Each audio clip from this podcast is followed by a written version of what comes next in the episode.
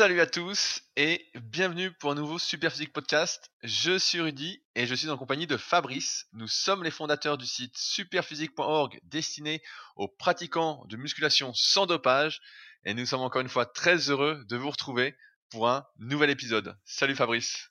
Salut Rudy. Euh, on voulait commencer par euh, répondre à des commentaires qui nous ont moyennement amusés notamment sur euh, la plateforme de vente Amazon concernant nos ouvrages. Fabrice, veux-tu commencer? Oui, alors justement, c'est intéressant parce que euh, souvent on a l'impression de racoler parce qu'on dit aux gens euh, oui, si vous nous aimez bien, laissez des commentaires, parlez de nous sur les réseaux sociaux, parlez de nous autour de vous, etc. Et il y en a qui peuvent penser qu'en fait c'est inutile parce que Superphysique est assez connu et donc du coup ils n'ont pas besoin de entre entretenir et donc euh, récemment sur mon livre euh, qui s'appelle Musculation à Calter et qui est présent sur euh, Amazon, j'ai eu un commentaire hyper négatif d'un type qui a écrit, je cite, hein, pourquoi se limiter aux haltères et en faire un livre? Une barre et une, barre et une barre de traction coûtent moins de 30 euros chez Fitness Boutique ou Decathlon, se stocke n'importe où et ouvre la voie vers bien davantage d'exercices, souvent beaucoup plus efficaces et moins sujets à blessures ou erreurs d'exécution pour les jeunes sans trop de moyens et ou newbies en muscu ciblés par l'ouvrage. On refait ce bouquin en intégrant les barres et c'est parfait. Là, c'est encore très largement incomplet et réducteur de la discipline. Bon, donc on passe sur le commentaire. Euh, voilà, c'est un livre sur circulation à calter. Euh, c'est normal qu'il n'y a pas de barre. C'est un peu comme de critiquer un livre euh, qui parlerait de vélo en disant bah ça parle pas de voiture. Mais peu importe. En fait, donc le type, il a mis une sale note. Il a mis une note sur 5, 1 sur 5. manifestement, il n'a pas acheté le livre sur Amazon parce que c'est écrit achat vérifié. Et manifestement, il n'a pas non plus acheté le livre sur mon site parce que je vois pas son nom. Donc en fait, il a mis un commentaire négatif sans avoir lu le livre. Et ce qui se passe, c'est coup de peau, j'avais déjà 12 commentaires positifs avant celui-là. Donc le fait d'avoir un négatif, ça plombe pas trop la moyenne. Mais c'est parce que il y a eu des gens qui ont, mis, 12 commentaires positifs avant. Mais si lui, il avait mis son commentaire euh, négatif là, et que précédemment, j'en avais pas eu autant de positifs, ça m'aurait niqué la moyenne. Et du coup, le livre, euh, il aurait été vachement pénalisé sur Amazon. Et donc, la morale de l'histoire, donc là, le commentaire, on peut pas le, supprimer, hein, même si manifestement le, type a pas lu le livre, etc., puis que c'est purement gratuit il est, ce commentaire négatif reste et va plomber un petit peu. Et c'est grâce aux commentaires positifs euh, précédemment euh, faits que ça me plombera sûrement pas trop. Mais donc c'est pour ça que régulièrement on dit parlez positivement de nous, parce qu'en fait, voilà, quand vous parlez positivement de nous, ça nous sert, et que ben, maintenant de nos jours c'est comme ça, tout marche avec les commentaires, avec les réseaux sociaux, etc. Et donc euh, être la majorité silencieuse qui pense du bien de nous mais qui le dit pas, eh ben, ça nous sert pas à grand chose. Et régulièrement aussi, j'ai des gens qui m'écrivent par mail ou en message privé qui disent oui, là, super ton site, super ton livre, blablabla, machin. Et euh, ça fait plaisir, mais en fait, ça me sert à rien, entre guillemets. Si vous êtes content, il faut plutôt l'exprimer publiquement qu'en privé. Parce que là, c'est comme si, euh, tiens, j'aime bien prendre l'image du, du serrurier. Imaginez qu'il y a un serrurier qui vient chez vous, il vous répare quelque chose. Et puis après, ben, il s'en va chez lui et vous lui écrivez un courrier en lui disant ouais super ta réparation, j'ai jamais vu un aussi bon serrurier. Mais le serrurier lui, euh, il en a rien à foutre de recevoir votre courrier. Lui, ce qu'il veut, c'est que vous, il veut faire du business et que vous parliez de lui euh, autour de vous, que vous laissiez un commentaire sur euh, Google Maps ou quelque chose comme ça. Donc en gros, quand vous êtes satisfait, et c'est malheureux, mais il faut le dire publiquement, parce que ceux qui sont pas contents ou ceux qui euh, ont envie de pourrir, eh ben ceux-là ils se privent pas pour le faire. Donc déjà rien que pour compenser cela, c'est euh, intéressant d'avoir des commentaires publics euh, positifs. Voilà l'histoire. Et alors toi Rudy, t'en as eu un aussi gratiné? Alors, bah moi je suis, je suis habitué parce que je sais et je sais pas si vous écoutez Leadercast, mais notre podcast, mais je suis habitué quand tu fais quelque chose à être critiqué. Et donc Là, mon, mon, livre, donc musculation, c'est le guide de la musculation naturelle. Voilà, c'est ça le titre, parce qu'il il a changé euh, en cours euh, avant la sortie euh, à cause de maisons d'édition concurrentes. Et donc au début, je me souviens, j'avais eu un mauvais, j'avais eu deux mauvais commentaires de personnes qui disaient c'est guide de musculation au naturel. Donc il y avait le sommaire, il y avait tout, tout ce qu'il y avait dans le livre. Et les mecs disent voilà, il y a pas la nutrition dedans. et donc bon, ça m'avait fait sourire, mais bon, c'était une étoile sur cinq. Donc ça m'a fait sourire moyennement. Bon après, comme il y a 90 commentaires j'ai 4,7 ou 4,8 sur 5, ça va. Et récemment, donc euh, le livre est réapparu, euh, est redevenu numéro 1 dans la catégorie musculation. Donc euh, super quoi, c'est ça fait ça fait plaisir. Et je vois 90 commentaires. Alors j'étais à 89, je dis j'ai un nouveau commentaire, je vais aller voir. Et je vais je vais voir. Et donc je sais même pas si c'est un achat vérifié. Donc c'est vraiment quelqu'un qui a acheté le livre mais qui dit voilà, j'ai acheté le livre, je suis déçu parce que j'ai l'impression de lire un condensé du net. et donc c'est ça qui est drôle, c'est que je suis parmi pour ceux qui ne connaissent pas, qui nous découvrent aujourd'hui, je vais être un des premiers, après Fabrice, à avoir écrit des articles sur Internet. Donc j'ai commencé à écrire des articles en 2004. Euh, je suis sans doute aujourd'hui le plus grand, entre guillemets, celui qui a fait le plus d'articles en musculation sur le net. Donc on parle de plusieurs milliers d'articles. On parle rien que pour cette année d'un article tous les trois jours en moyenne. donc c'est quand même euh, et on parle pas d'articles de 500 mots, on parle d'articles de 1500 mots.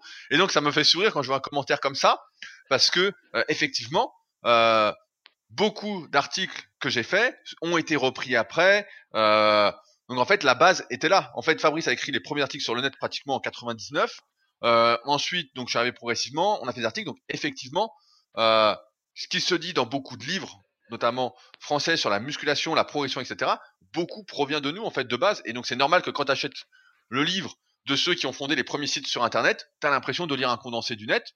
Et surtout qu'en plus c'est un commentaire un peu gratuit également parce que tout ce qui est euh, morphoanatomie, classification des morphos, euh, des différentes morpho-anatomies, etc. sur le net, ce n'est pas disponible gratuitement. C'est seulement disponible en vidéo et en photo dans le tome 1 et le tome 2 de la méthode super physique. Donc on le retrouve nulle part ailleurs, sauf dans les podcasts des fois quand je vous explique oralement. La partie sur les cycles de progression, donc au moins les bases, bah pareil, c'est nulle part parce que ça, on s'est toujours gardé pour nous pour le proposer et pouvoir vivre de nos passions, aussi bien donc dans musculation avec alter que dans le guide de la musculation naturelle. Il y a deux articles sur les cycles de progression sur rudicoya.com et ces articles sommaires pour expliquer les bases, etc mais ça va pas aussi loin que le livre. Euh, et pareil, euh, quand le mec dit ça, euh, toute la partie sur les études scientifiques par rapport aux produits dopants, etc.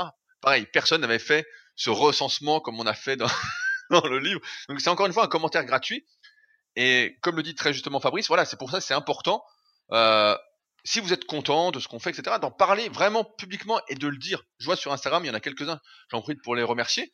Euh, bah, je vois Gaël justement qui le fait, Anto, etc. Quand ils mettent une vidéo ou un truc, ils marquent coaché par Rudy Koya avec euh, moi arrobas Rudy Koya SP. Donc c'est cool et tout. Mais c'est ça en fait qui est important, c'est effectivement d'en parler. Alors heureusement, je rebondis sur une note positive. Juste après, il y a quelqu'un qui a mis un autre commentaire, 5 étoiles, et qui a dit voilà, c'est le livre euh, parfait pour ceux qui font de la musculation, qui sont perdus parmi la masse d'informations, etc. Et ce qui était exactement le but du livre, donner les bases essentielles sans aller trop loin. Euh, pour pouvoir progresser quand euh, on sait plus quoi faire et qu'on progresse pas pour atteindre ses objectifs. Mais euh, effectivement, je voulais donc ça c'était notre petit coup de gueule qui nous amusait. Attends, excuse-moi, Rudy. Au passage, cet argument-là de que dans des livres ou du, condensé du, du, net, ça me fait rire parce que effectivement, il y a beaucoup d'informations sur YouTube ou sur Internet, mais quand tu es néophyte, tu n'es pas capable de distinguer quelle est la bonne information de la mauvaise information. Et en plus, t'as pas de ligne directrice. Donc c'est ça que tu as euh, dans un livre. C'est que normalement, quand tu achètes un livre, c'est à peu près, t'as as, de plus grandes chances que ce qui soit dans le livre soit juste, étant donné que sur YouTube, il y a vraiment tout et n'importe quoi. Et surtout, tu as une ligne directrice de A à Z, un truc cohérent. Et euh, alors certes, euh, maintenant, on dit que tout est disponible sur le net, sauf que quand on voit le niveau des questions qu'il y a sur le forum euh, Superphysique, désolé de le dire, mais on a l'impression d'être des décennies en arrière. Hein. Donc tout est disponible, mais en même temps, euh, les gens ont l'air de plus en plus perdus. Donc euh, c'est même pas un bon argument en fait, ça, ce truc-là. Non mais alors je vais rebondir encore là-dessus. C'est un constat que moi j'avais fait quand j'avais sorti mes premiers livres numériques. Donc euh, c'est ce qui se dénomme sur mon site sur decola.com, pas 4 e en fait. C'était justement de condenser l'information au maximum pour directement aller à mes conclusions et dire voilà sur Superphysique il y a plus de 1000 articles et vous dire voilà en une centaine de pages, je vous mets tout le condensé, toutes les conclusions, tout ce que vous devez faire, etc. pour appliquer directement. Alors certes, ça suffit pas pour progresser sur le moyen long terme, mais sur le court terme, sur 1, 2, 3 ans, ça va vous permettre de progresser euh, sans aucun souci et surtout de faire le tri et d'avoir, comme tu dis Fabrice, tout ce plan en fait tracé étape par étape de ce qu'il faut faire et euh, de pouvoir faire sa diète, pouvoir faire son programme, etc. Et euh, c'est comme ça que j'avais sorti justement ces premiers trucs parce qu'à la base, euh, c'était en 2012, je me souviens, je voulais écrire un, je voulais déjà écrire un livre à l'époque, et donc j'avais commencé à écrire, j'en étais à 50 pages, euh, vraiment, euh, bah, comme je fais actuellement aujourd'hui avec la méthode super physique, les différents tomes et la formation. Et je me disais putain, mais je dis personne va, c'est trop compliqué pour les gens. Je dis aujourd'hui, il y a déjà des mecs qui sortent des livres, des pavés de 300, 400 pages, et je dis ça embrouille en fait, il y a trop d'informations. Et je me dit bah je vais faire tout l'inverse en fait. Ma valeur, ça va être justement de condenser, de simplifier, de vulgariser étape par étape pour justement aller droit au but. Et ça, effectivement, donc ce qu'on paye en fait, c'est le gain de temps. C'est le gain de temps et d'accéder directement aux bonnes informations. Euh, si on estime que avoir coaché plusieurs milliers d'élèves permet euh, d'obtenir des conclusions euh, qui aident à progresser. Alors, je vais continuer sur notre petit plan. Je voulais dire, j'ai fait un petit euh, Instagram euh, story en posant, en vous demandant de vous me poser vos questions.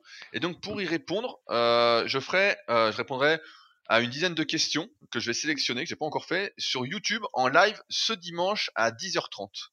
Donc s'il y en a que ça intéresse, je le fais en live parce que j'ai du mal en fait à me filmer tout seul sur mon canapé ou sur mon bureau pour répondre à des questions. Et je trouve qu'en live ce sera beaucoup plus sympa même si j'aurais sélectionné les questions auparavant, je pourrais réagir s'il y en a qui euh, commentent en même temps sur le chat à côté et qui veulent plus de précision par rapport aux réponses que je donne. Donc c'est ce dimanche 10h30 sur la chaîne YouTube Body Avenir. Euh, également, on voulait en profiter pour faire un petit point sur euh, Super Biotique. Euh, notre dernier complément qui est sorti pour vous dire qu'on avait des super retours et que justement euh, j'avais pas mal de retours sur euh, le forum d'information super physique et qu'il faut pas hésiter à en parler encore une fois publiquement. Euh, j'ai vu que euh, tu avais fait une publication Fabrice assez drôle sur Facebook. quelle était-elle déjà? Rappelle-moi.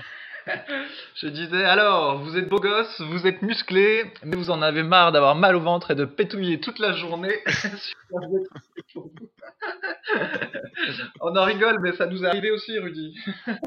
ah non, non, moi jamais. toi, toi sans doute, mais moi jamais. Moi, euh, nickel. Euh, également, on voulait rebondir sur un truc que tu as vu, notamment, tu m'as dit sur le miel. Tu as été euh, interloqué de ce que tu as découvert. Ah oui, bah je pensais que ça, ouais, je pensais que ça arriverait plus tard dans le, dans le podcast. Bref, donc il y a un livre qui s'appelle Vous êtes fou d'avaler ça, un industriel de l'agroalimentaire euh, dénonce. Et donc en fait ce livre-là, c'est euh, quelqu'un qui a travaillé dans l'agroalimentaire, qui achetait des produits en, en gros et qui les vendait par le biais de sa société. Il raconte des tas d'anecdotes, et notamment sur le miel.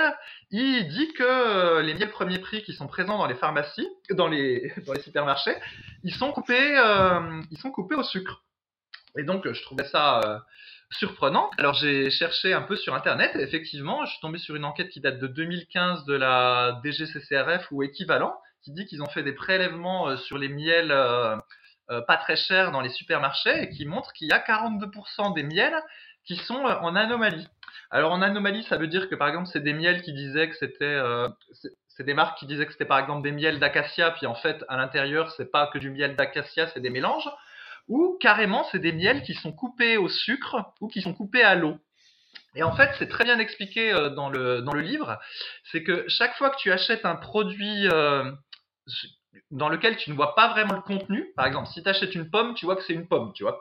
Si tu achètes euh, un navet, tu vois que c'est un navet. Mais dès que tu achètes un truc genre de la sauce tomate, ou bah là en l'occurrence du, du miel, où visuellement c'est pas forcément évident de voir ce qu'il y a dedans, et bah souvent tu as de grandes chances que tu te fasses avoir, entre guillemets, spécialement si tu prends un premier prix. Et donc, par exemple, il explique que dans les sauces tomates, évidemment, bah, c'est les tomates les plus pourries qu'on te met dedans. Ouais, c'est ça. Et d'ailleurs, c'est pour ça que dans les sauces tomates, si tu regardes, souvent, il y a, même des arômes ils rajoutent des arômes, du sucre ou quelque chose comme ça, puis tu te dis, mais quand même, c'est bizarre. Pourquoi dans de la sauce tomate, on va te rajouter un arôme tomate? C'est pas normal, alors que sur l'emballage, c'est écrit euh, tomate fraîche et sélectionnée. Et donc, bah, lui, il explique hein, dans son livre, on va supposer que c'est vrai, que bah, il est allé en Chine, il a vu comme c'était, les tomates, elles sont en train de pourrir à l'extérieur, et en gros, bah, il y a différentes catégories. Les plus pourries, on va les, comment on va les mettre en sauce tomate. Et au fur et à mesure celles qui sont les plus qualitatives eh ben on s'en sert pour des produits un petit peu plus euh, raffinés.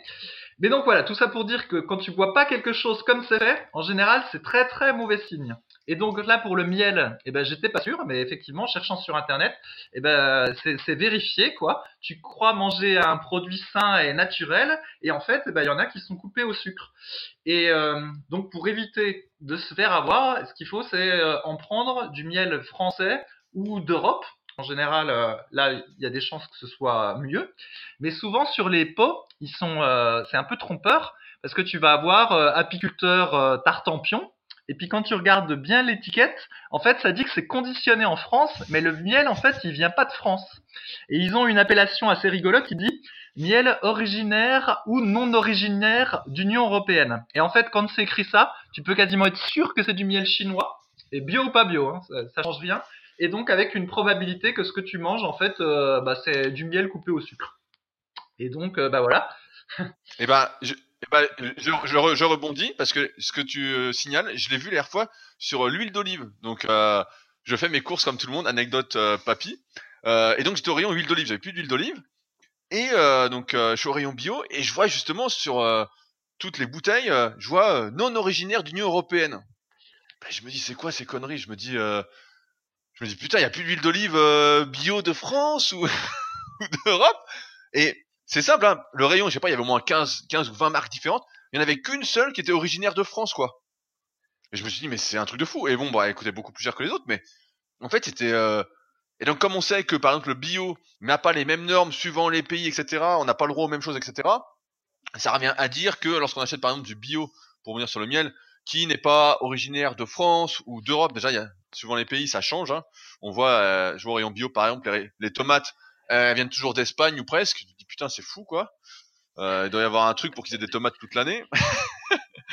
euh, mais euh, ouais, franchement, euh, c'est pour ça aussi, ça me fait rebondir là-dessus, mais que nous on insiste toujours pour faire marcher l'industrie française. Je fais un petit détour, mais la mondialisation a du bon et pas mal de mauvais, on le voit. et j'en ai parlé, bah voilà, dans le Leadercast qui est sorti il y a deux jours, qui s'appelle Entreprendre en 2019 l'enfer. Mais euh, je pense qu'il faut vraiment privilégier voilà ce qui est français euh, plutôt que euh, des trucs qui viennent d'on ne sait où et au final bah voilà où c'est coupé avec du sucre ou euh, on sait plus du tout ce que c'est quoi. C'est en fait ouais ça m'étonne pas les, sauces tomates avec des tomates pourries bah évidemment tu vois bien ils te foutent arôme tomate après donc. Ben, oui, oui, ben, dès lors, en fait, dès lors que tu vois pas bien euh, le, produit, c'est pas très bon signe. Donc, il explique par exemple que euh, comment? Euh, sur les, les, les, pizzas surgelées, évidemment, t'as pas les meilleures qualités de, de fromage ou de jambon, hein, c'est plutôt du bas de gamme qu'on met. Et puis sur les produits type gratin, où tu vois tout est un peu masqué avec le fromage fondu, euh, tout ça, bah là tu sais que tu as des ingrédients les pires euh, dans ces trucs-là.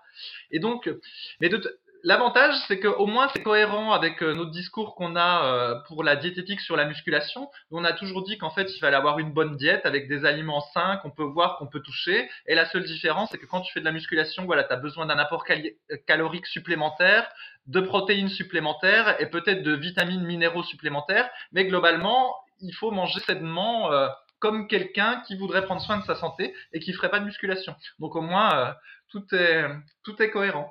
Et tiens, donc encore une drôlerie. Donc moi acheté euh, du sucre vanillé pour euh, faire des gâteaux. Et en fait, euh, donc tu regardes sur l'emballage, tout a l'air tout beau, etc. Tu ouvres l'emballage, tu mets ton sucre vanillé dans le pot pour faire ta préparation. Puis tu vois bien qu'il a un aspect un peu couleur caramel qui laisse à penser que c'est du, sucre de canne. Et en fait, je regarde l'étiquette derrière ce machin-là, et en fait, c'est écrit que c'est du sucre blanc dans lequel ils ont rajouté un colorant, dans lequel tu as de l'arôme vanille, et après tu as ce qu'on appelle de la gousse de vanille épuisée. Et en fait, la gousse de vanille épuisée, c'est un résidu de gousse de vanille. et là, tu te dis, mais putain, mais c'est pas possible, ils font vraiment tout pour t'arnaquer quoi. Donc en gros, tu crois avoir un bon tu crois avoir du bon sucre de canne euh, vanillé. En réalité, ta vanille c'est juste un arôme artificiel et c'est pas du sucre de canne, c'est du sucre blanc coloré. Et mais mais franchement, c'est terrible hein. Terrible. mais en même temps, en même Ouais, attends, alors, je... En même temps, c'est assez logique parce que si tu regardes le prix d'une gousse de vanille, c'est euh, assez cher une gousse de vanille. Et si tu regardes le prix du, d'un sucre de canne de qualité, c'est assez cher aussi. Donc nécessairement après, quand tu achètes du sucre vanillé premier prix ou euh, pas très cher, bah faut pas s'étonner que ce soit une, une grosse arnaque quoi. Mais voilà. Donc en fait, faut tout surveiller, tout, tout, tout. Mais j'ai l'image en tête de ta gousse de vanille épuisée. Tu sais, une branche, genre un bout de branche d'arbre, quoi. tu sais, le petit truc de rien. Et alors, je vais rebondir. Je voulais te laisser euh, parler, mais euh, tu t'es lancé dans la confection de gâteaux, Fabrice. c'est pour faire des, c'est pour faire des flancs. des flancs. Des flancs? Eh, Tu manges donc des flancs Eh ben oui, mais attends, mais tu sais qu'un flan c'est assez diététique en fait. Tu veux que je te donne la recette du flan ben, diététique bah, Allez, allez, c'est préparez-vous à noter. On écoute la recette du flan de Fabrice. Vas-y. Eh ben c'est très simple. Tu prends 70 grammes de maïzena, donc en gros c'est de la farine un peu plus euh, light. 3 œufs, mais tu peux, manger à, tu peux monter à 6 œufs si tu veux. Ensuite, un petit peu de sucre euh, vanillé et euh, un litre de lait. Et donc, euh, bah, tu fais chauffer le lait, euh, tu mélanges tous les ingrédients que j'ai déjà dit. Et une fois que ton lait est chaud, bah, tu le mets, euh, tu le mélanges euh, avec la préparation E maïzena, etc. Et puis pouf, ça te fait du flan. Et euh, globalement, c'est relativement diététique, sauf si tu veux pas manger de lait, mais sinon, c'est pas mal. hein. Voilà. Ah ben, je, je vois bien avec ta, ton petit tablier, ta petite toche sur la tête et tout, en train de faire le. Il y a quelques podcasts. Si vous vous souvenez, j'avais dit que Fabrice est- allait ouvrir une boulangerie. Et je pense qu'on s'en rapproche de plus en plus. je pense que là. euh, Ouais, Mais, mais, euh, mais moque-toi, Rudy, mais si bah, tu vas, ouais, excuse-moi, moque-toi, mais si tu vas acheter du flan en boulangerie, justement, euh, ton flan, il est coupé avec de la gélatine. Enfin, tu vois, il est pas aussi naturel que celui que je fais moi. Donc, voilà. Faut toujours mais soi-même. pour- pourquoi, pourquoi tu veux que je mange Pourquoi tu veux que je mange du flan? C'est ça la question. C'est vrai qu'on parle de quelqu'un qui fait des écarts avec du saumon. qui fait des cheat meals de saumon. Et oui, et oui. Et, euh, et d'ailleurs, le saumon, je l'achète, allez pour l'anecdote, après ma séance de cuisse. Pour ça, je me dis, il faut que je fasse une bonne séance pour mériter le saumon. Sinon, j'en achète pas. Donc pour l'instant, ça va, mais sinon, euh, sinon j'ai pas le droit au saumon, quoi. Au saumon. Au saumon Donc, au, au mercure. Donc, bah maintenant, Comment tu fais pour, comment tu fais pour être ah sûr oui, que ah ton bah, saumon soit bien saumon. Hop. Ah non, mais là, euh, bah en fait, je prends pas le premier prix. Alors, euh, allez, technique euh, du vieux. Je prends pas le premier prix parce que le premier prix, bon, il est déjà cher, il est déjà à 20 balles le kilo. Je prends pas le super prix qui est à euh, 49 euros le kilo, parce que là, je dirais putain, je transpire. Euh, et donc, je prends le milieu en fait, qui est euh, saumon euh, sauvage ou saumon d'Écosse supérieur en général, et qui coûte déjà 30 balles le kilo. Mais je Donc comprends déjà, pas. Attends, parce que t'es pas dans une poissonnerie. En fait, tu l'achètes surgelé, c'est ça? Si Ah, dans Non, une non, non, dans poissonnerie, une il y a plusieurs types. Il y a plusieurs types Ouais, de. ouais, ouais. Ah, d'accord. de saumon. Bah, en- général, il y en a entre 3 et 4 là où je vais. Euh, J'avais montré dans ma vidéo brute, bah, je sais plus comment elle s'appelait, mais euh, la vidéo qu'on avait fait brute il y a quelques, peut-être 2-3 mois. Et en fait, ils ont euh, quatre, ils ont saumon Norvège, saumon d'Écosse supérieure, euh, saumon bio, et des fois ils ont saumon sauvage. Hmm. Donc euh, ils en ont quatre, et après bah tu choisis. euh. Alors parfois t'as pas de bol parce qu'il y a plus ce que tu voulais, donc il reste que du Norvège, donc t'es comme un con, tu dis qu'est-ce que je fais, qu'est-ce que je fais? Et puis des fois il y a plus que le plus cher, donc là tu dis bon bah juste deux morceaux. dis juste euh, 500 grammes, ça, ira très bien. Ouais, parce que le, le problème du Mais, saumon euh, de Norvège, voilà. c'est que donc c'est du saumon d'élevage, mais donc euh, les élevages, euh, ils mettent tous des produits euh, à l'intérieur. Ah ouais, non, mais, même, même l'Écosse, même le reste, moi je pense que tout est pourri. De toute façon, euh, on peut en discuter longtemps, mais je pense que tout est pourri. Et en fait, le truc, c'est euh, d'essayer de faire les bons choix, tout en sachant euh, que euh, ce sera, c'est le moins pire, et en essayant de varier un petit peu euh, ces différentes sources pour euh, justement ne pas avoir euh, trop du même poison. Voilà où on en est en fait. hein.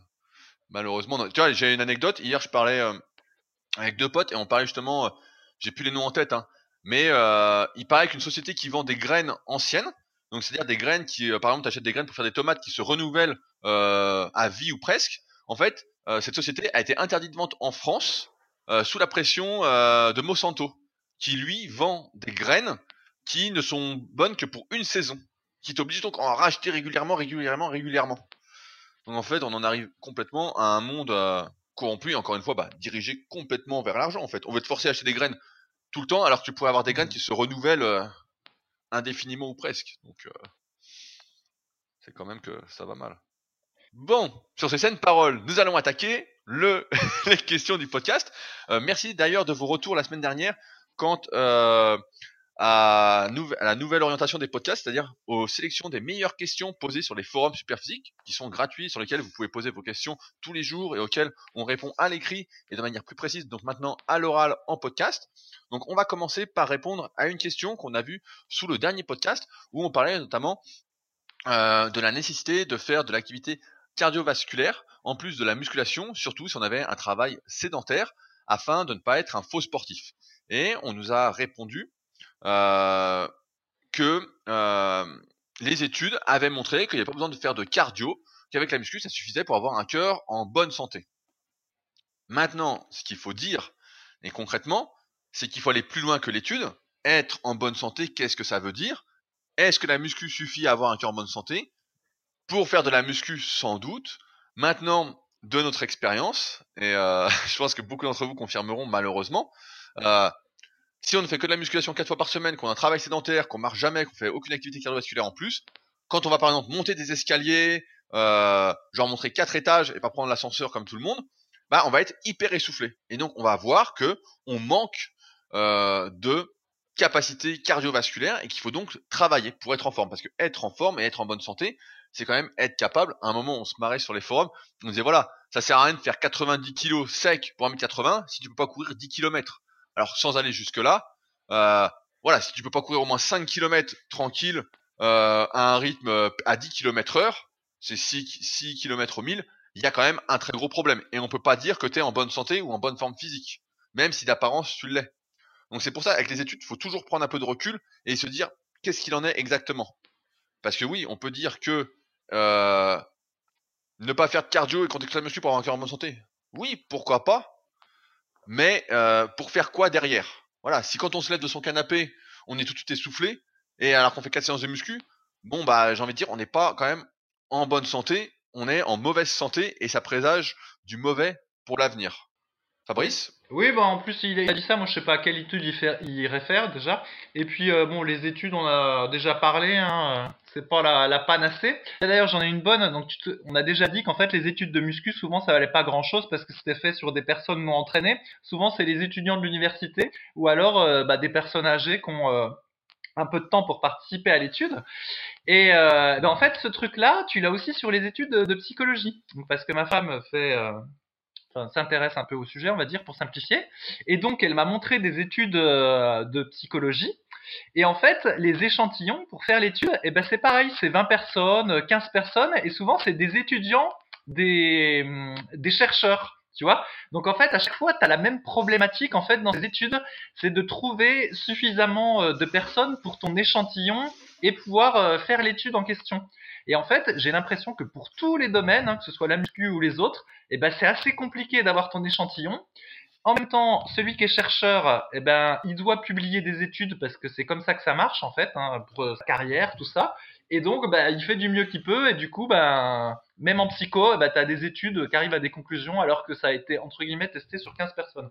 Donc, euh, les études, toujours à prendre avec des pincettes.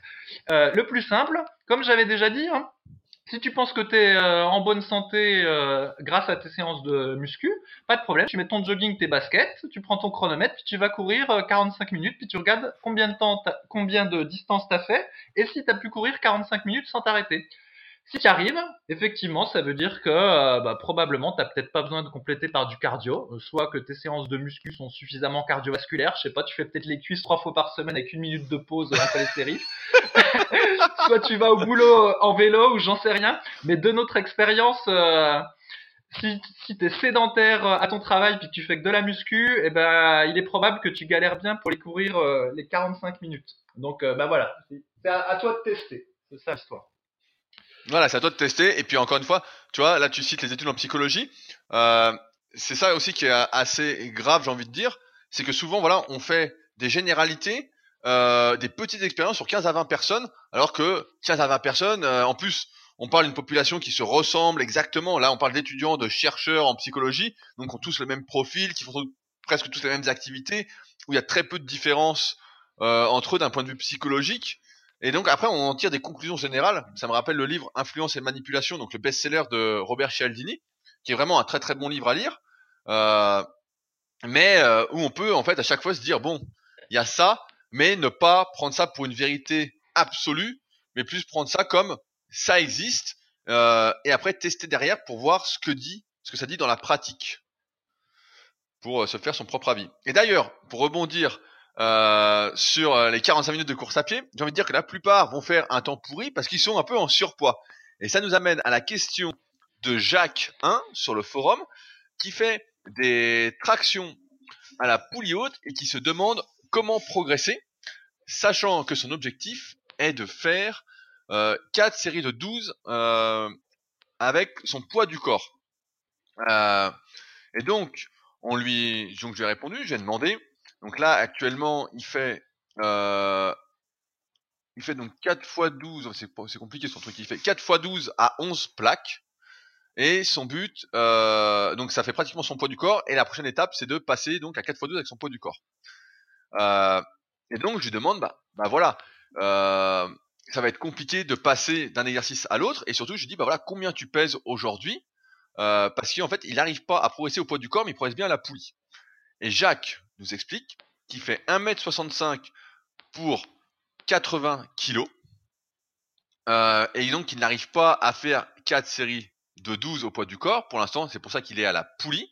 Et il se demande si il se lestait de 10 kg euh, et qu'il faisait des séries plus courtes à la barre fixe, est-ce qu'il arriverait plus rapidement euh, à 4 x 12 Alors, ça amène la réponse que lorsqu'on fait 80 kg pour 1m65, qu'on est un pratiquant naturel et qu'en plus, a priori, on débute plus ou moins la musculation, c'est-à-dire qu'on n'est pas capable de faire des tractions euh, à son poids de corps, bah c'est en fait qu'on est trop lourd. On est trop lourd, c'est une des principales causes qui fait que on n'arrive pas à faire des tractions, on n'arrive pas à faire des dips, on a une très mauvaise forme physique pour revenir sur le cardio et que donc il faut commencer pour l'instant par perdre du poids. Ça peut ne pas faire plaisir, on peut avoir peur de se retrouver maigre. Euh, je renvoie au précédent podcast où on en a pas mal parlé, mais c'est ça en fait qui implique. Et donc Jacques répond que justement il n'arrive pas à perdre du poids qu'il avait perdu 5 kilos en 4 mois, mais qu'il les a repris en 6 mois. Et donc, quelle est l'astuce là, comme on l'a dit précédemment C'est tout simplement non pas de faire une diète, parce que souvent, en fait, le mot diète est un peu connoté négativement et connoté dans le temps où on se dit, voilà, une diète, c'est restrictif, etc. C'est plutôt revoir sa manière de s'alimenter par rapport à ses ambitions, à ses objectifs. Si aujourd'hui, Jacques, ton but est vraiment de faire des tractions, c'est vraiment l'objectif qui compte pour toi, euh, il faut perdre du poids et il faut revoir ta manière de t'alimenter. Personne ne prend 5 kilos en 6 mois sans faire d'excès, euh, sans manger plus que ses besoins et en extrapolant sans manger n'importe quoi. Donc c'est pourquoi on va donner des conseils basiques qu'on a donné un peu en ce début de podcast. Manger des aliments sains, manger beaucoup de, beaucoup de légumes, de fruits, euh, réduire sa consommation de glucides. Euh, je sais pas quel âge tu as, Jacques, mais il y a de fortes chances euh, que je vois la manière dont tu écris que tu ne sois pas un jeune comme beaucoup de ceux qui nous écoutent, que tu sois aussi âgé que Fabrice.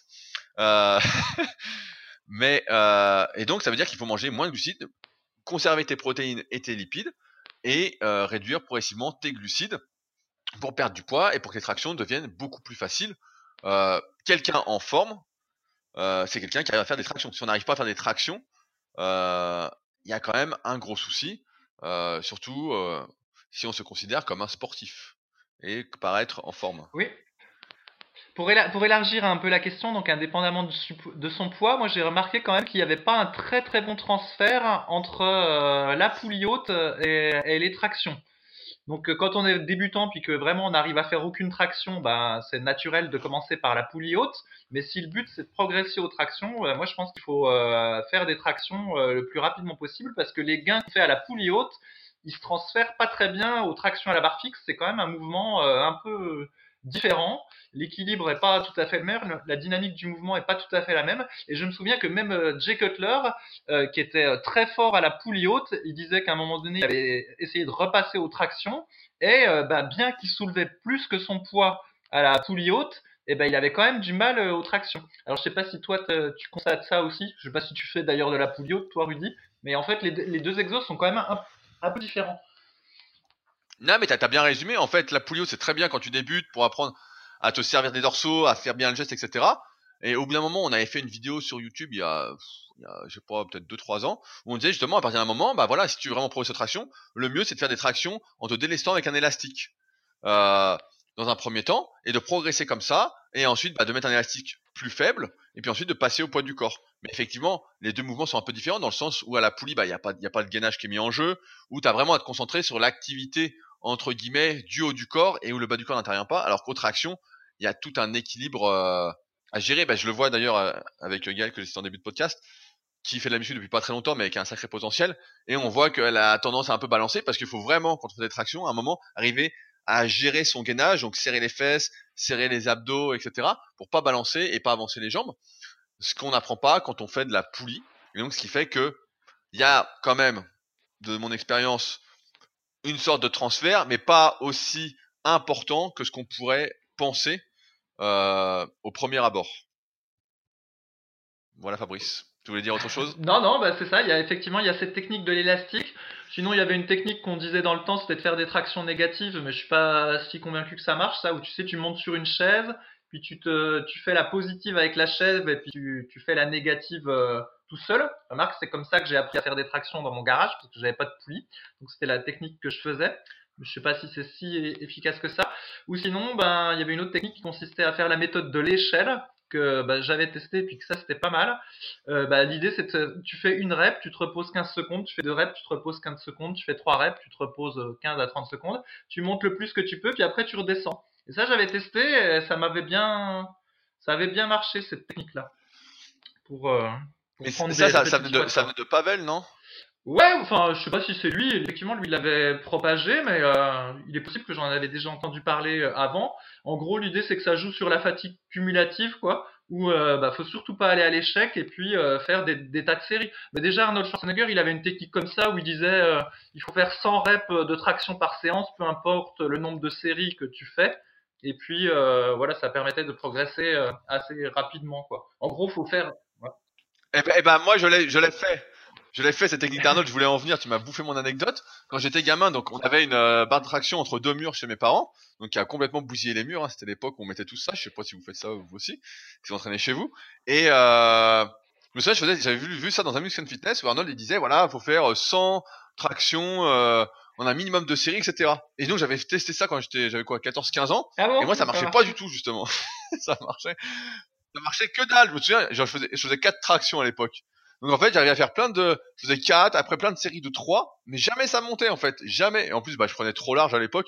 Tu sais, c'était la mode de, euh, prenez le plus large possible pour vraiment faire la largeur, etc. Alors qu'on s'est aperçu que finalement, fallait surtout être dans l'axe par rapport, euh, au faisceau externe du grand dorsal par rapport à sa longueur de clavicule à son insertion. Donc, finalement, pour la plupart, faut pas prendre si large que ça. Euh, mais moi, ça n'avait pas trop marché ce truc-là. Et euh, le négatif, bah, je pense que pour la plupart, en fait, quand t'es vraiment très très faible, le problème c'est que t'arrives même pas à faire une négative contrôlée. Si t'as suffisamment de force pour faire une négative contrôlée, euh, tu vois, par exemple, pour les gens à qui je fais apprendre la roulette, donc euh, avec la wheel pour les abdos, faire du négatif là-dessus, quand t'arrives à contrôler, bah ouais, tu progresses vachement vite. Mais ceux qui ont pas du tout la force, en fait, ils s'écrasent au sol. Mais en fait, il y a aucun travail musculaire. Et pour les tractions, je pense que c'est un peu pareil. Si t'as vraiment pas de force, si tu débutes, bah faut être à la poulie. Euh, si t'as un peu de force, bah ouais, tu peux peut-être faire du négatif ou avec élastique. Et puis après, euh, comme tu l'as dit, c'est ce qu'on recommande. De toute façon, c'est euh, la fatigue cumulative sans aller à l'échec, faire beaucoup beaucoup de répétitions. Moi, un truc que je fais beaucoup faire à mes élèves, euh, c'est les emmener jusqu'à 10 séries de 10. Mais en démarrant par exemple à 10 séries de 3. Et chaque semaine, rajouter des répétitions en fonction, on va reparler après dans le podcast, de la difficulté ressentie, etc.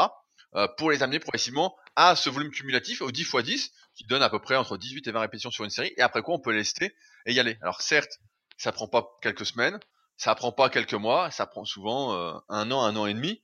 Mais euh, comme on sait que naturellement, euh, sans dopage, les résultats, de toute façon, c'est sur le moyen et long terme, et qu'il faut pas être pressé, autant dire que quand on fait 10 x 10, qu'on a bien suivi le plan durant tout ce temps, on est quand même sacrément content d'avoir bien progressé. Quoi. Tiens, ane- anecdote. Donc moi mes premières tractions, donc je les ai fait dans mon garage et en gros bah j'avais pas de barre de traction, donc j'avais une poutre et donc bah, pour tenir la poutre, tu sais, j'avais les doigts qui étaient sur la poutre, mais ils pouvaient pas enrouler la poutre. Donc euh, en gros pour faire les tractions, c'était hyper douloureux, ça me faisait mal aux doigts.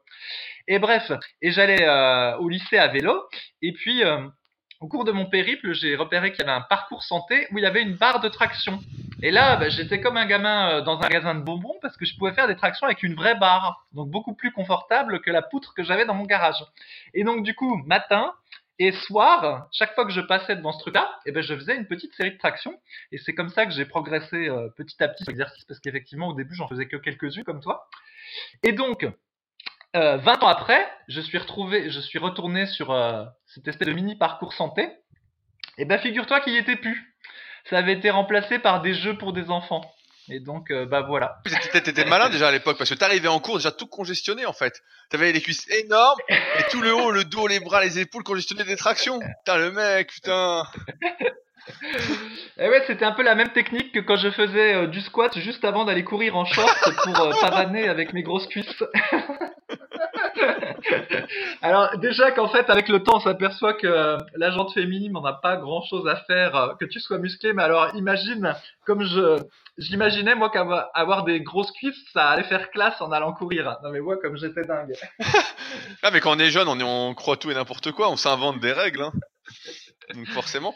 Euh, et d'ailleurs, en parlant de règles, il y a Vincent HD 26. Ça fait six semaines qu'il est en sèche et qu'il à un total calorique de 1500 calories et il ne maigrit plus. Du coup, il a rajouté deux séances de cardio par semaine de 30 minutes et il aimerait savoir à ce stade ce qu'il doit faire de plus pour enfin voir ses abdos euh, et que ça dure moins longtemps. Avez-vous des conseils techniques secrets à me conseiller? Et donc il a une réponse de quelqu'un qui lui a dit donc Musbo, euh, 1700 calories, c'est rien. Euh, quelle est ta répartition euh, Quel est ton poids, ta taille, etc. Euh, en fait, ce qu'il faut savoir, malheureusement, pour la plupart, et on en a déjà souvent parlé, c'est que les besoins énergétiques euh, ne sont pas universels et sont vraiment à déterminer individuellement et qu'en fonction de ses antécédents, de ses activités, euh, par exemple professionnelles, est-ce qu'on est actif, est-ce qu'on est inactif, des activités physiques, est-ce qu'on fait que de la muscu trois fois par semaine ou est-ce qu'on fait euh, en plus trois séances de cardio par semaine euh, Est-ce qu'on va se promener? Est-ce qu'on fait rien? Est-ce qu'on joue à la console? Est-ce qu'on regarde la télé le soir? Voilà, qu'est-ce qu'on fait exactement comme activité? Et surtout quand on vieillit, eh ben en fait, c'est pas anormal euh, d'être à 1700 calories par jour et d'avoir du mal à sécher, surtout si en plus voilà on a été euh, un peu plus gros auparavant, voire beaucoup plus gros, euh, et qu'on a, je sais pas, 40 ou 50 ans. C'est en fait c'est des choses qui sont normales et de mon expérience j'ai déjà vu et on en avait parlé dans l'interview avec Nicolas Delporte que vous pouvez retrouver en podcast il y a quelques c'était l'été dernier. Euh, bah en fait lui il devait sécher à 800 calories mais bon il était monté à 130 kg pour 1m73 donc forcément euh, il avait de sacrés antécédents.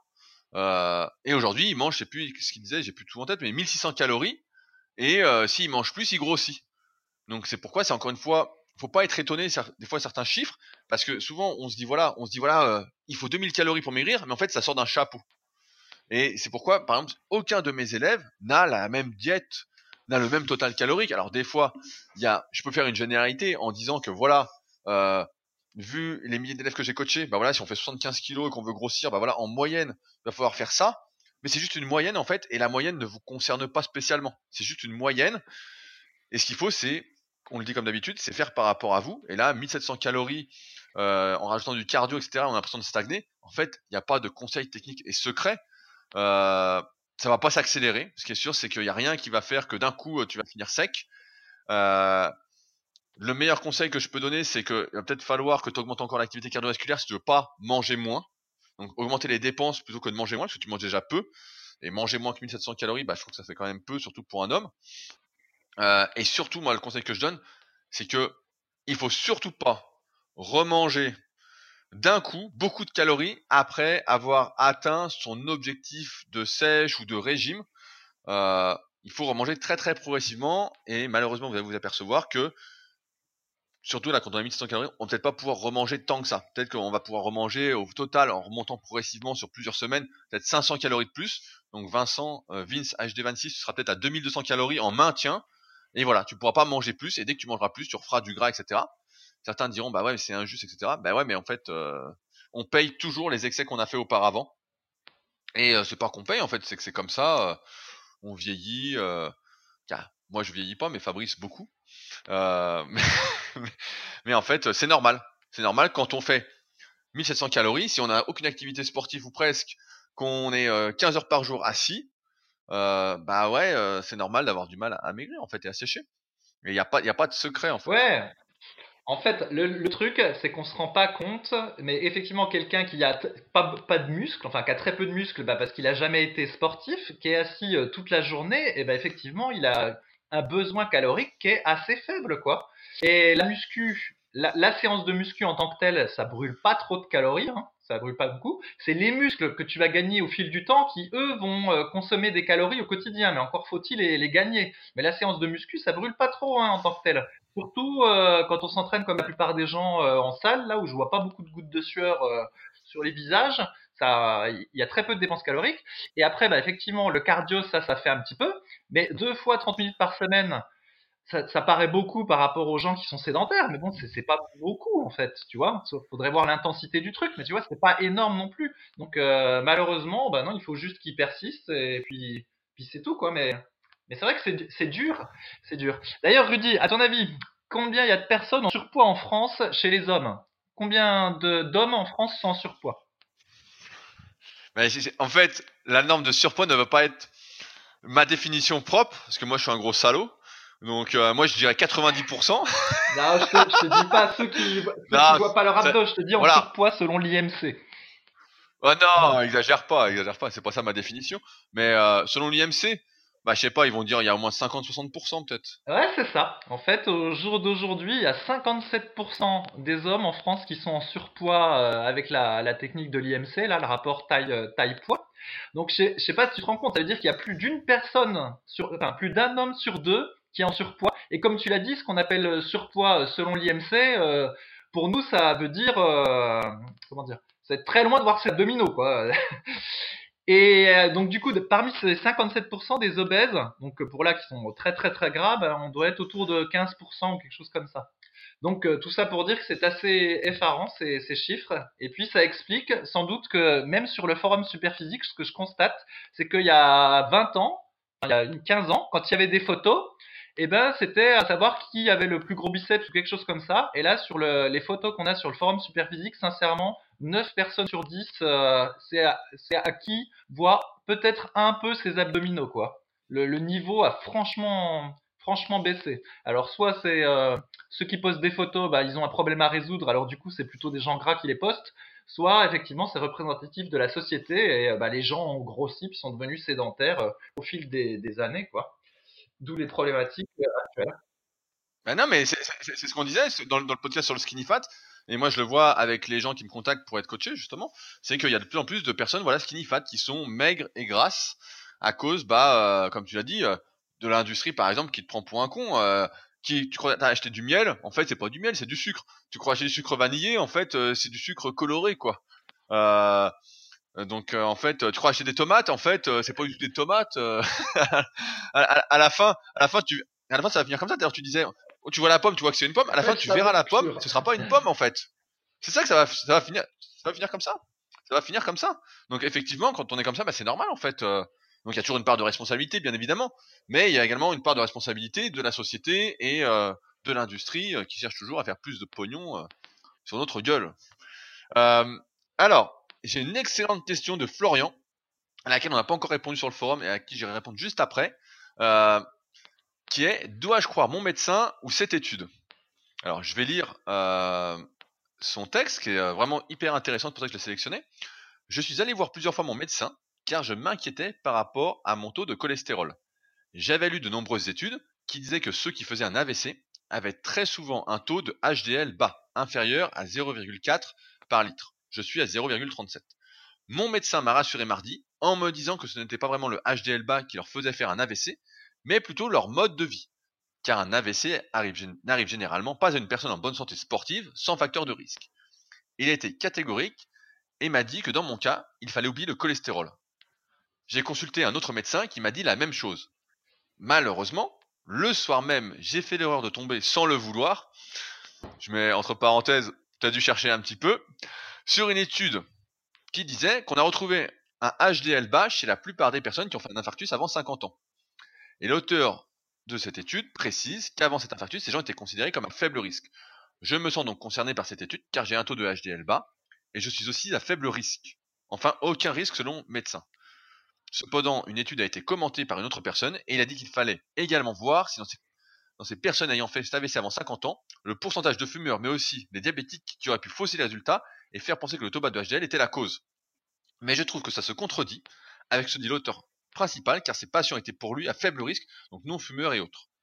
il y a aussi une autre étude qui dit le contraire, qu'un taux de HDL bas ne cause pas plus d'infarctus. Et également des études qui disent qu'en augmentant le HDL, cela ne réduit pas le risque d'infarctus. Ma question est donc, est-ce que je dois oublier cette étude, même si j'ai l'impression qu'elle me concerne, et faire confiance à mon médecin? Des experts pourraient m'aider. Et en dessous, il met le lien de l'étude. Eh ben, en fait, vraiment tes médecins, pour moi, Florian, ont absolument tout dit. On ne peut pas résumer euh, la survenue d'un AVC ou la survenue d'un problème, euh, de n'importe quel problème en fait, de santé, à une seule cause. On ne peut pas dire, par exemple, un là pour prendre ton exemple, que parce que tu as un taux de cholestérol bas, bah tu vas faire un AVC. Euh, on peut pas dire, tu vois, on a l'exemple régulièrement, c'est pas parce que tu fumes que tu vas avoir un cancer du poumon. Maintenant, on sait que ça augmente les chances. Là où je serais un peu plus mitigé, c'est quand, euh, selon ton médecin, il dit il n'y a aucun risque. Il n'y a jamais aucun risque. Vivre, c'est déjà un risque. Euh, mais après, effectivement, avoir une maladie, avoir un AVC, euh, c'est un ensemble. Et effectivement, si tu fais attention à ce que tu manges, euh, que tu fais du sport, que tu es plutôt actif, que tu es plutôt heureux, que tu pas trop de stress, etc., bah, effectivement, tu as beaucoup moins de chances d'en avoir un, même si, effectivement, peut-être le taux d'HDL un peu bas peut prédisposer. Mais en fait, tu ne peux jamais, sachant qu'on sait que le cholestérol, 80% de mémoire est produit de manière endogène, donc par notre corps, et que seulement 20% euh, peut être vraiment modifié par l'alimentation, euh, parce qu'on consomme en dehors des cas extrêmes euh, d'obésité, bah en fait, tu peux pas y faire grand chose et tu peux seulement faire du mieux que tu peux entre guillemets pour qu'il t'arrive rien. Mais il y a toujours ce facteur chance qui fait que ou malchance qui fait que ça va t'arriver ou ça va pas t'arriver. Mais je pense qu'il faut surtout pas vivre avec cette épée de Damoclès au-dessus de la tête, mais se dire en fait comme tout le monde en fait, nous sommes tous destinés à, mourir en fait, et donc vis tout simplement et tu verras bien ce qui se passe en agissant en connaissance de cause. Les études, c'est comme d'habitude, ton médecin, voilà, tes médecins ont bien résumé la chose pour moi. Et euh, sur le cholestérol, je conseille pour ceux que ça intéresse vraiment de lire sur le sujet. J'avais lu un bouquin quand j'étais plus jeune, je 18-19 ans. C'était le bouquin de Michel Delorgeril. Euh, qui montrait justement, donc c'est à débat, hein, comme d'habitude, c'est pas à prendre au pied de la lettre, mais qui montrait que souvent, bah voilà, on exagérait l'importance du taux de cholestérol par rapport euh, aux maladies et que c'était un, prétexte pour euh, faire fonctionner l'industrie pharmaceutique en faisant prendre euh, les médicaments qu'on appelle des statines. Donc euh, il avait montré pas mal de trucs comme ça dans son livre. Je sais, je sais plus comment il s'appelle le livre, mais euh, si vous tapez Michel Delorgeril euh, sur n'importe quelle librairie en ligne, ou même que vous allez dans n'importe quelle librairie dans la vie réelle, eh bien vous trouverez votre bonheur. Mais voilà, on peut pas.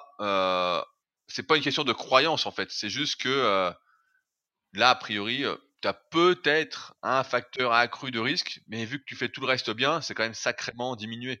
C'est encore une fois mettre euh, de part et d'autre le côté chance et le côté un peu euh, action, je fais tout ce qu'il faut pour.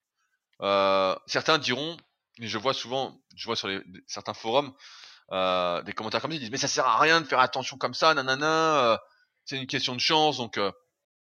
mais en fait, une fois qu'on a le truc, qu'on a eu le problème, on en fait c'est trop tard. Et donc, mon avis est plutôt qu'il faut essayer d'optimiser au maximum tout ce qu'on peut faire pour qu'il ne nous arrive rien, qu'on reste en bonne santé. Et euh, comme ça, on n'aura rien à se reprocher, on regrettera pas. Euh, parce que quand on est malade, c'est quand même la merde, et surtout là quand on parle d'un AVC. Fabrice. Oui, bah, j'ai pas trop d'avis sur, sur, le, sur la question. Après, je me dis que c'est quand même un monde bizarre dans lequel on vit parce que tu vois, donc il allait voir deux médecins et il est toujours pas rassuré, alors que bon, en théorie, les médecins sont censés avoir l'expertise. Euh, et puis finalement, il a plus confiance entre euh, ce qu'il va trouver sur Internet en lisant euh, diverses études. dans mon souvenir, je crois que Laurent, je sais pas si tu te souviens, Laurent Buller, je crois que c'est son nom de famille, c'est ça? Euh, lui, il me semble qu'il a un diplôme universitaire avec une spécialité qui consiste à, je sais plus, c'est l'analyse d'études scientifiques ou quelque chose comme ça. Je sais plus quel est le titre de sa spécialité, mais tout ça pour dire qu'il a fait une formation exprès pour pouvoir décrypter les études scientifiques. Donc c'est pour dire que euh, les études c'est pas si facile que ça euh, à lire et juste contenter de lire la, conclusion euh, et des fois de tirer des conclusions à partir de, du petit résumé qu'on a lu, c'est peut-être pas forcément euh, une bonne idée. donc. Euh... Ouais, mais c'est ça que Laurent Buller a fait.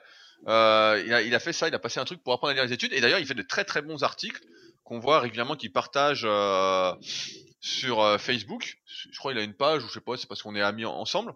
Et c'est marrant parce que, alors pour la petite anecdote, euh, Laurent Buller, c'est un des premiers, donc il avait un pseudo à l'époque euh, sur les forums euh, Superphysique et Smart.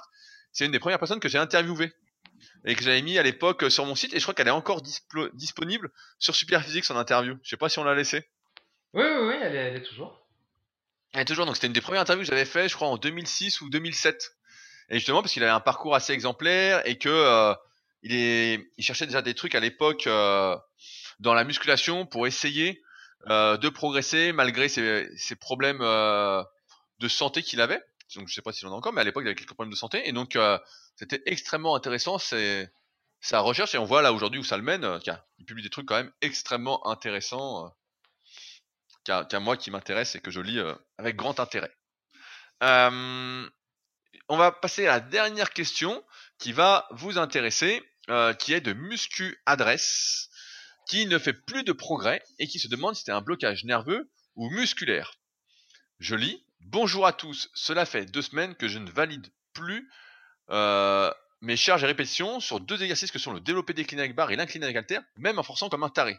Je ne sais pas quoi faire. Est-ce nerveux? Et est-ce que dans ce cas, je dois faire un déload sur ces deux exercices? Ou alors dois-je per- persévérer et essayer à tout prix de valider ces séries? Euh, Alors, il y a deux, déjà, il y a un problème, c'est de forcer comme un taré. Normalement, euh, si on force comme un taré, ça doit passer. Si ça passe pas, mais en fait, il faut surtout pas. il ne faut surtout pas réessayer en forçant comme un taré. C'est, on s'est cramé, on est à fond. Euh, ça me fait penser à ce sujet que ça y est, là, on vient euh, de finir de tourner toutes les vidéos sur les cycles de progression. Donc, on en parlait au début de podcast des cycles de progression, qui vont être disponibles sur la formation super physique. Donc, il y a 8 ou 9 vidéos, je sais plus exactement, qu'on vient de tourner avec Arnaud, et je viens de sortir la première aujourd'hui. Donc, c'est sur méthodesp.rudicoya.com pour ceux que ça intéresse.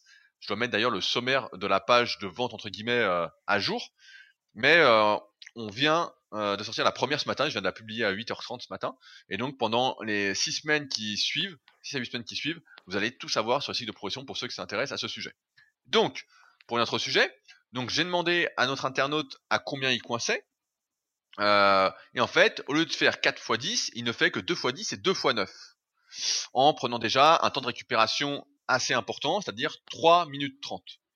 Euh, mais là où c'est très intéressant, en fait, c'est que euh, Muscu adresse sa séance d'avant, il n'avait pas réussi à valider le 4 série de 9. Il avait fait 3 x 9 et 1 x 8. Et malgré tout, il a choisi de passer au 4 x 10. Euh, pour lui, son 3 x 9 et 1 x 8 avait une difficulté de 7,5 sur 10. Euh, il était important quand on fait son cahier d'entraînement de noter la difficulté qu'on ressent à chaque exercice pour pouvoir progresser après. Et donc en fait, il a eu un échec. Il n'a pas réussi à valider son 4 x 9 et pour lui, il n'était pas à fond, il était à 7,5. Donc quand on valide pas un objectif, déjà il faut savoir que on est à 10 sur 10. on est à 10 sur 10, on a échoué. Et que donc si on échoue, c'est normal que euh, la suite ne passe pas, on ne peut pas espérer échouer et la semaine prochaine faire mieux, beaucoup mieux, alors qu'on n'a déjà pas validé un format. Donc en fait, la question n'est pas euh, est-ce un blocage nerveux ou musculaire, c'est plutôt mon cycle de progression est-il bon? Et là, la réponse est évidemment non, euh, parce qu'on ne peut pas. Et donc son cycle de progression était assez improbable, de mon expérience, était de passer de 4 séries de 7, 4 séries de 8, à 4 séries de 9, à 4 séries de 10 en 4 semaines, euh, avec le même poids. Donc ça, c'est un cycle de progression qui peut fonctionner sur certains exercices, sur le court terme, sur quelques semaines. Euh, parfois, si on débute, ça peut fonctionner sur euh, allez, 16, 20 semaines. Je me souviens que j'avais fait ça à un moment au développé couché. Euh, quand j'étais en prisonnier, j'étais, monté à 108 kg, je partais de 4 x 4, je me souviens, je faisais 4 x 4, 4 x 5, 4 x 6, 4 x 7, et après je faisais plus qu'une vraie série. Je faisais une fois 8, une fois 9 et une fois 10 sur 3 semaines, et je faisais deux séries légères après. Donc vraiment que sur le, nerveux, le, la nervosité, mais c'est pas quelque chose en fait qui va construire une base et qui va être exploitable ensuite. Donc là, en fait, l'idée derrière, c'est de vous dire que en fonction de la difficulté, de la tenue de votre cahier d'entraînement, vous allez pouvoir déterminer à quelle vitesse vous pouvez progresser et ne pas rester fixé sur le cycle de progression que vous avez fixé et vous y tenir absolument, surtout si vous avez une difficulté. Euh, un cycle de progression, c'est pour ça que pour la plupart des individus qui sont débutants et intermédiaires, on ne peut pas le planifier sur euh, 4, 5, 6, 10 semaines, 12 semaines, comme on pourrait le faire avec un confirmé qui se connaît bien. Euh, c'est plutôt à la, à la, séance en fait. Donc là, je prends l'exemple de muscu adresse, il avait fait 3 x 9 et 1 x 8. Pour moi, avec un RPE donc de 10, déjà avec 3 minutes 30, ça veut dire qu'il était à fond. Et donc il y avait quelques solutions qui étaient soit de passer en euh, 1 x 10, 2 x 9, et après 2 x 10, 1 x 9, donc en réduisant sa vitesse de progression. À mon avis, il n'aurait pas été jusqu'au 3 x 10, mais il aurait pu faire au moins 2 x 10 euh, d'ici deux semaines. ce qui aurait été de modifier carrément sa stratégie de progression, parce que la montée en répétition sur l'exercice polyarticulaire, c'est quelque chose qui marche pas super bien, surtout par exemple sur du développé décliné. C'est pas quelque chose que j'ai vu marcher euh, au fil des années, donc en général, je n'ai jamais utilisé ça personnellement à mes élèves. Euh, et sinon, j'aurais dit augmenter la récupération, mais là, il était déjà à 3 minutes 30, ce qui est déjà beaucoup, euh, et même un peu trop. Donc en fait, il faut vraiment aviser en fonction de ce qu'on a fait pour modifier son cycle de progression en fonction. Et non pas se dire, j'ai programmé le 4x10, je dois faire le 4x10 alors que j'ai pas réussi le 4x9. En fait, c'est ça l'erreur. Et donner une mauvaise note de difficulté. Et donc, dans ce cas-là, c'est pas un blocage nerveux ou musculaire. C'est juste que ton cycle de progression est mal pensé.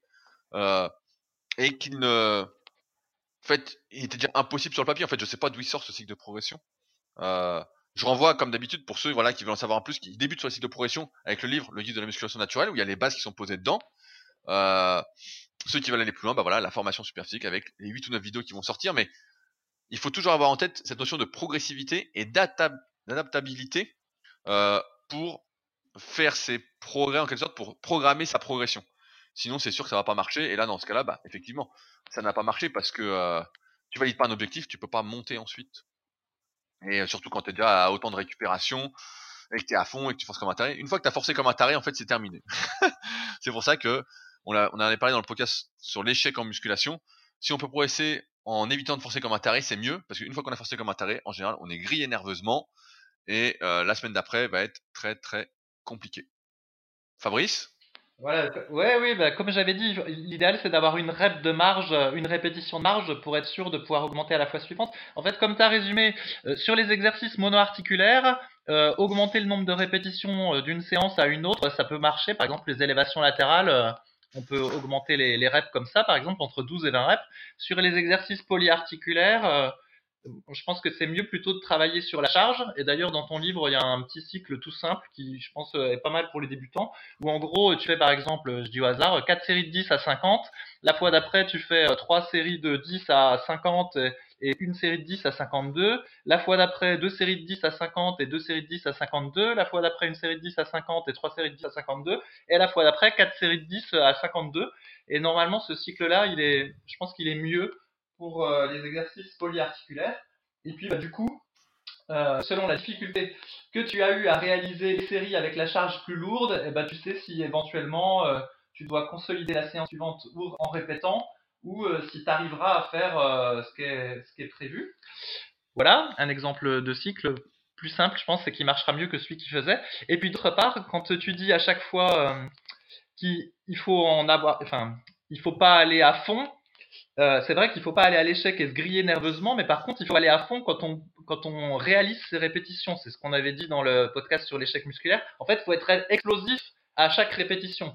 C'est ça qui est, important, c'est se donner à chaque rep plutôt qu'aller euh, à l'échec. Voilà.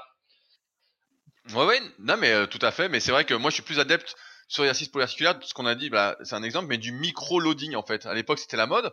Et euh, ça devrait devenir la mode. Tu vois, tu as acheté le cycle, mais on pourrait dire, par exemple, la séance après, tu fais 4 x 10 à 51, 4 x 10 à 52, etc. Ainsi de suite, jusqu'à temps que tu coinces. Après, tu diminues les répétitions ou tu relances, etc. Enfin bon, il y a plein de stratégies possibles.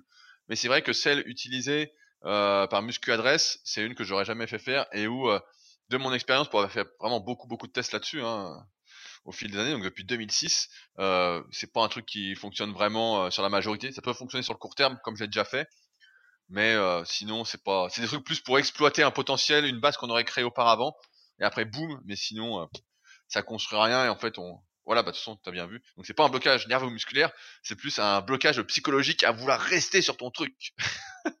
mais j'espère en tout cas qu'avec. Voilà, mais donc. Vas-y Fabrice. Mhm. Excuse-moi, donc j'insiste bien que euh, on a un chapitre sur les cycles de progression sur ton livre et sur le mien. Mais bon, il paraît que c'est des condensés d'internet et que sur internet euh, tout est bien expliqué. La preuve. bah non mais bon, utilise une barre aussi mon gars, ça ira mieux pour toi. euh, donc voilà, bah on arrive au bout de ce podcast. Euh, comme d'habitude, eh ben, on va le redire, même si on n'a pas mal précisé dans ce podcast-là, n'hésitez pas à en parler autour de vous, à vous abonner sur les plateformes où vous écoutez ce podcast, à laisser des commentaires publiquement sur les réseaux sociaux, en parler à vos amis, etc. Si vous avez des questions pour les podcasts, n'hésitez pas, encore une fois, à ouvrir un topic sur les forums Superphysique. Je mets le lien des forums Superphysique directement dans les notes de l'épisode. C'est gratuit. Et comme vous voyez, après, on essaie de répondre plus en détail à vos questions posées sur le forum pour que ça profite à un maximum de monde. Et parce qu'à l'oral, on peut aller plus loin qu'à l'écrit, avoir plus de nuances, etc. Alors qu'à l'écrit, bah, c'est un peu froid. Euh, et enfin, à ceux que ça intéresse, je le rappelle, dimanche 10h30, live euh, YouTube, directement sur ma chaîne Body Avenir, où je répondrai à des questions euh, aussi bien personnelles que d'entraînement que d'alimentation. Donc ce sera un petit test euh, à voir si ce sera reconduit par la suite en fonction de comment ça vous plaît ou pas. Et nous, on a vu qu'à vous souhaiter de ne pas trop manger euh, lundi et mardi. On sait que vous avez... Fabrice, est-ce que tu vas faire un gâteau? Est-ce que tu fais une bûche de Noël? Ah, Je fais une raclette de Noël, moi. Mais chut. Ah putain, horrible. Le gâteau à la raclette. Spéciale recette la semaine prochaine par Fabrice. Ne loupez pas l'épisode.